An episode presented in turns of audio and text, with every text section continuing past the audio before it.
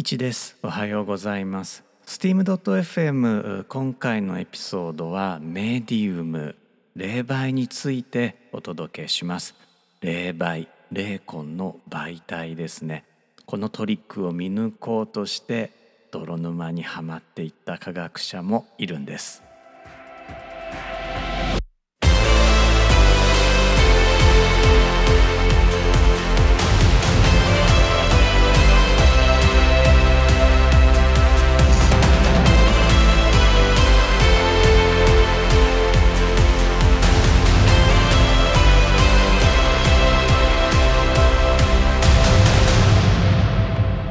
改めまして1です。このポッドキャストは僕が毎週メールでお送りしているニュースレター STEAM ニュースの音声版です。STEAM ニュースは科学技術工学アート数学に関するニュースレターです。STEAM ニュースは STEAM ボート乗組員のご協力でお送りしています。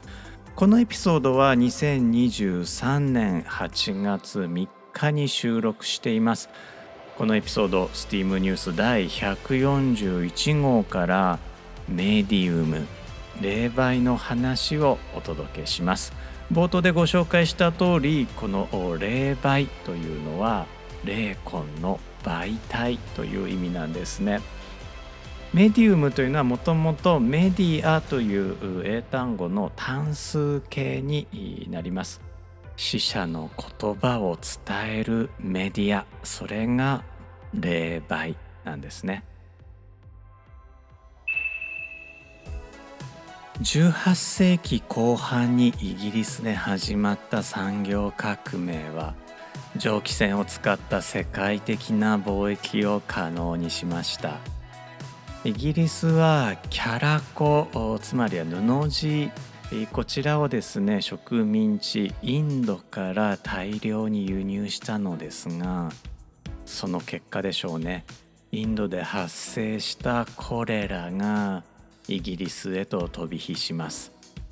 19世紀半ばとなる1853年から1854年にかけてロンドンでは1万人以上がコレラで命を落としたと言われています。この時のコレラは大西洋を越えてアメリカでも大流行しています。当時はこれらの原因が分かっておらず予防方法も知られていなかったため、えー、おそらくは大変な恐怖だったと思うんですね。何せ敵が目に見えないわけですから。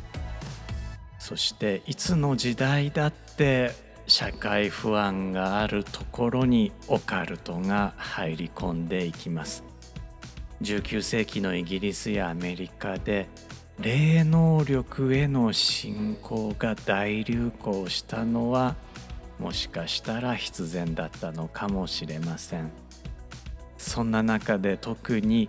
死者と話す霊媒術。これは英語では mediumship というふうに言います。そして死者と話す能力を持つ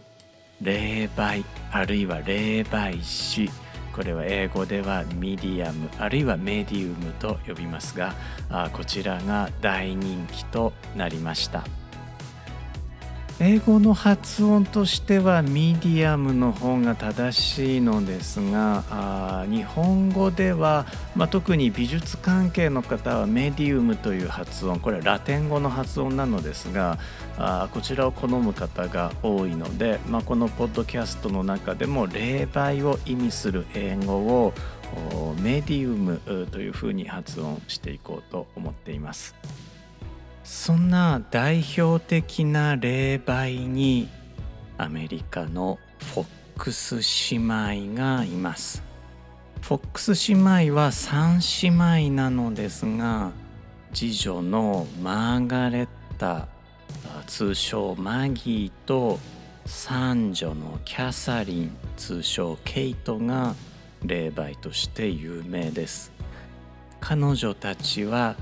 死者の霊が鳴らす音。つまりラップ音を通して霊と交信できると主張しました。1848年3月の夜2人の姉妹はベッドの中で木を叩くような音に気づきます。レイが語りかけているに違いないと考えた姉妹は母親を呼びに行きます。母親のフォックス夫人はまさかと思いレイにこう尋ねてみました私の子供は何人かしら驚くべきことにその霊は正しい回数だけラップ音を鳴らしたんです。姉妹の霊媒術はたちまち近所の話題となり1849年11月14日にはニューヨーク州ロチェスターで公開デモンストレーションを行うまでになりました。それと同時に姉妹の除霊術がインチキではないかと疑う人たちも現れました。バッファロー大学の3人の調査員たちはラップ音の正体を彼女たちが関節を鳴らした音だと結論付けました。1888年10月21日ロチェスターでの公開デモンストレーションから39年後マギーはこれらがインチキであったことを暴露します。彼女はニューヨーク音楽院に集まった2,000人の聴衆を前に医師立ち会いのもと彼女が好きなタイミングでつま先の関節を鳴らせることを証明してみせました。この時ケイトも同席していました。なおマギーは1889年11月に暴露を撤回しています暴露には1500アメリカドルのスポンサーがついていたことも白状し経済的な理由や精神的に不安定だったことからデモンストレーションを引き受けてしまったと発言しました。1888年の1500ドルは現在の価値でいうとおよそ4万8000ドル換算すると700万円ほどになりますから金に目がくらんだという主張は一応は通りますただしマギーとケイトをその後も霊媒として信じる人たちは急速に減っていきました。一方で霊の存在を疑ってかかった19世紀後半の科学者たちの中にはやがてスピリチュアル系に傾倒していった人たちもいます。イギリスの物理学者ウィリアム・クルックスはクルックス管という実験装置を発明し人類で最初に電子の存在を可視化した人物ですクルックスは当時有名だった自称霊媒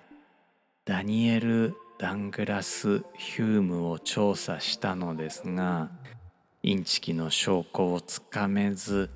かえって霊の存在を信じるようになりました。科学者なのに。と非難するのは後知恵というものかもしれません。クルックスは電子という目に見えない物質の発見者でもあるのですから。あひょっとしたら彼にとっては見えない現象への探求の一環だったのかもしれません。なおこの霊媒ヒュームは生涯を通して公には一度もトリックを見抜かれたことがありませんでした記録によるとプライベートでは何回かトリックを見抜かれていたそうですいずれにせよ非常に巧妙なトリックを使っていてえー、東大切手の物理学者クルックスも騙し通したということになるんでしょうね。ノーベル物理学賞を受賞している物理学者ピエール・キュリーは当時未解明だった磁力の研究をする中で超常現象の調査が役に立つかもしれないと考えるようになりました。彼は1905年にパリで開かれたイタリア人霊媒ユーサピア・パラディーノによる高齢術の会に出席しています。彼もまた磁力や放射能など目に見えないものを探求していたのですから霊媒に興味を惹かれたのも自然な成り行きだったかもしれません。もっとも彼は科学者としての一線は守り通し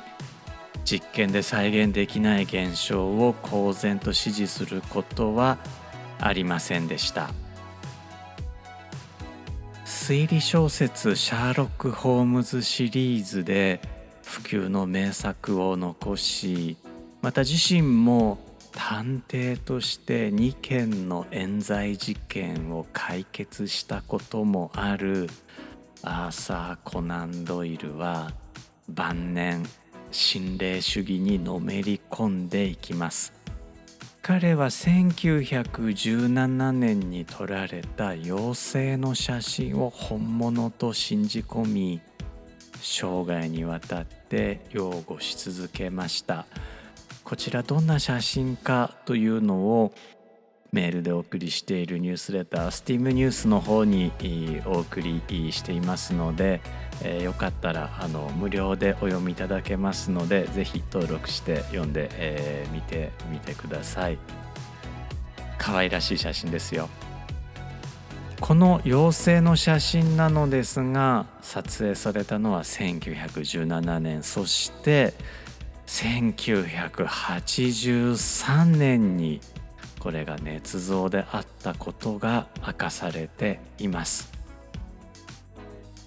見えない現象を追いかける者は時にありもしない現象さえも追いかけてしまうという教訓。ミイラ取りがミイラになるというのはこのことかもしれません。この教訓は科学者にとってはひょっとしたらラップ音よりも恐ろしい現象かもしれません。いかがでしたでしょうか？実はここで皆さんに告白しないといけないことがあります。このエピソード収録中に、まあ、僕は今のヘッドフォンをして収録をしているんですがヘッドフォンから突然他の人の声が流れてきたんですね。霊媒の話をしている時に他人の声が聞こえてくるってもう心臓止まるかと思うほどびっくりしました。で、まあ、すぐに原因は分かったのですがこれ前回のエピソードで、えー、僕テッドスピーカーのテリー・ムーアの声を一部収録に入れていたんですね。そのトラックが残っていたんです。いやもうびっくりしました。本当に霊媒が現れたのかと思いました。いやなんかこんな雑談で、えー、尺を使ってる場合ではないですね、えー、先ほどの霊媒メディウムのお話に戻りたいと思います。メールでお送りしているニュースレター STEAM ニュースのこの霊媒についてお届けしている号第141号では今週の書籍そして今週の TED トークとしてそれぞれ、ご紹介している内容があります。今週の書籍は相沢佐子のメディウム。霊媒探偵上手か翡翠。僕もですね、え、ニュースレターのこのメディウムの号を執筆する傍ら読んだのですがもうめちゃくちゃ面白い。というかですね尊いという言葉はこういう時のためにあるんじゃないかと思うぐらい、えー、ドハマりしました。ついついね執筆がおろそかになってしまった作品です。コミック版もあって、えー、僕はコミック版の方も冒頭読んだんですがコミック版もいいですね、えー、この収録が終わったらコミック版の方も読んでいこうかなと思っています。霊媒メディウムというのは死者の言葉を伝える人ですから推理小説や探偵小説にこの霊媒が出てきてしまったら探偵の仕事なくなっちゃうんじゃないのと思われるかもしれないんですがそこがもう見事に構成されていて本当にね尊い作品に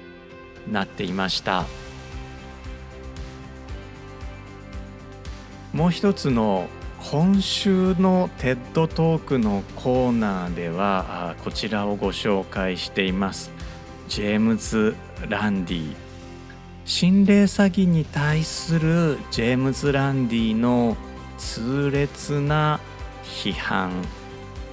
こちらはですね、えー、ランディ・ジーさん、まあ、僕はあの親しみを込めてランディ・ジーさんと呼ばせていただきたいんですが白髪のおひげふさふさのかっこいいじいさんなんですね。残念ながらお亡くなりになっているのですが彼の2007年の TED Talk から、えー、彼はですね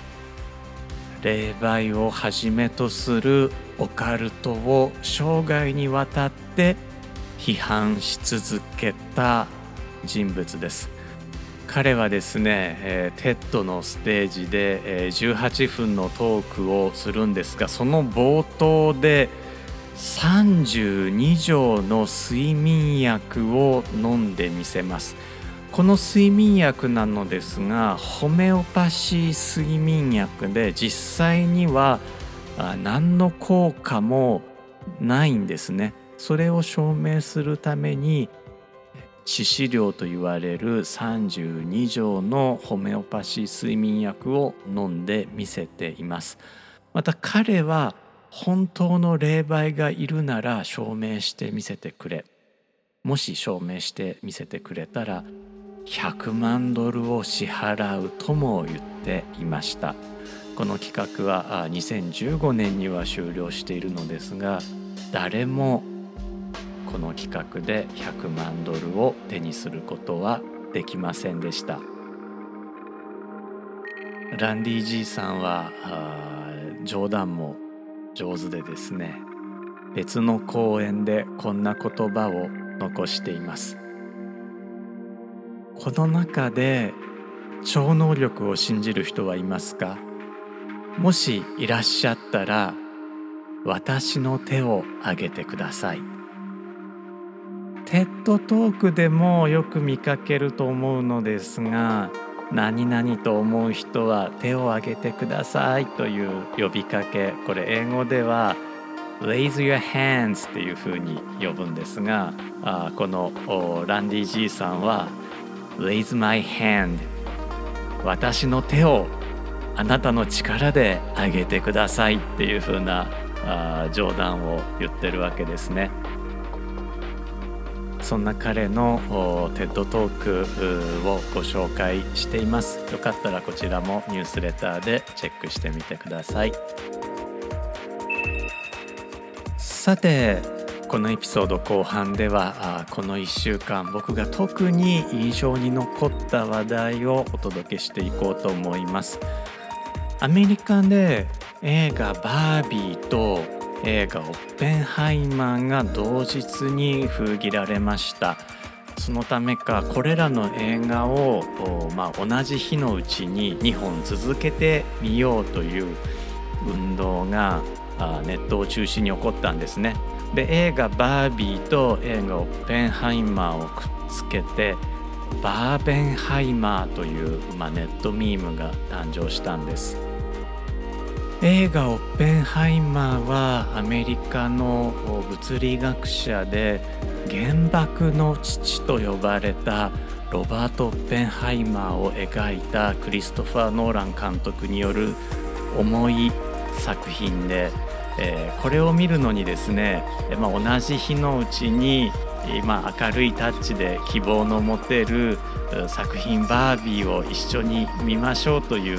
ことに、まあ、僕は全く異論はないんですね。ただこのネットミームバーベンハイマーの中で、まあ、とあるツイッター、まあ、現在では X ですね X の投稿で、えー、バービーの背後にピンク色のキノコ雲を描いた作品が投稿されて、えー、それをバービーの公式 X アカウント言いにくいですね。ツイッターアカウントでいいですよね、えー、公式ツイッターアカウントがあそれにリプライをつけていたんですね、えー、どんなリプライかというと忘れられない夏になるわよ。キスマークハートマークと書かれていたんですね。これはあまりにも日本の被爆者たちそしてその子孫たちを冒涜しているんじゃないかなと思ってまあ僕はその場でいつもね長崎よりっていうふうにリプライをしておきました。大半は日本からだったのですが、まあ、多くのアカウントからバービー公式アカウントへ、え批評非難のポストが流れていきまして、えその後ですねワーナーブラザーズが正式な謝罪をしてえ元のツイート、まあ、X のポストですねこれを削除しました。ただこの件に関しては僕はこの8月13日に僕が主催するイベント TEDx デジマ ED の中でアリ・ビーザーというアメリカ人ジャーナリストと組んで新しいメッセージを発信しようと思っています。アリは彼のおじいさんが広島長崎上空にいた上空を飛んでいたというね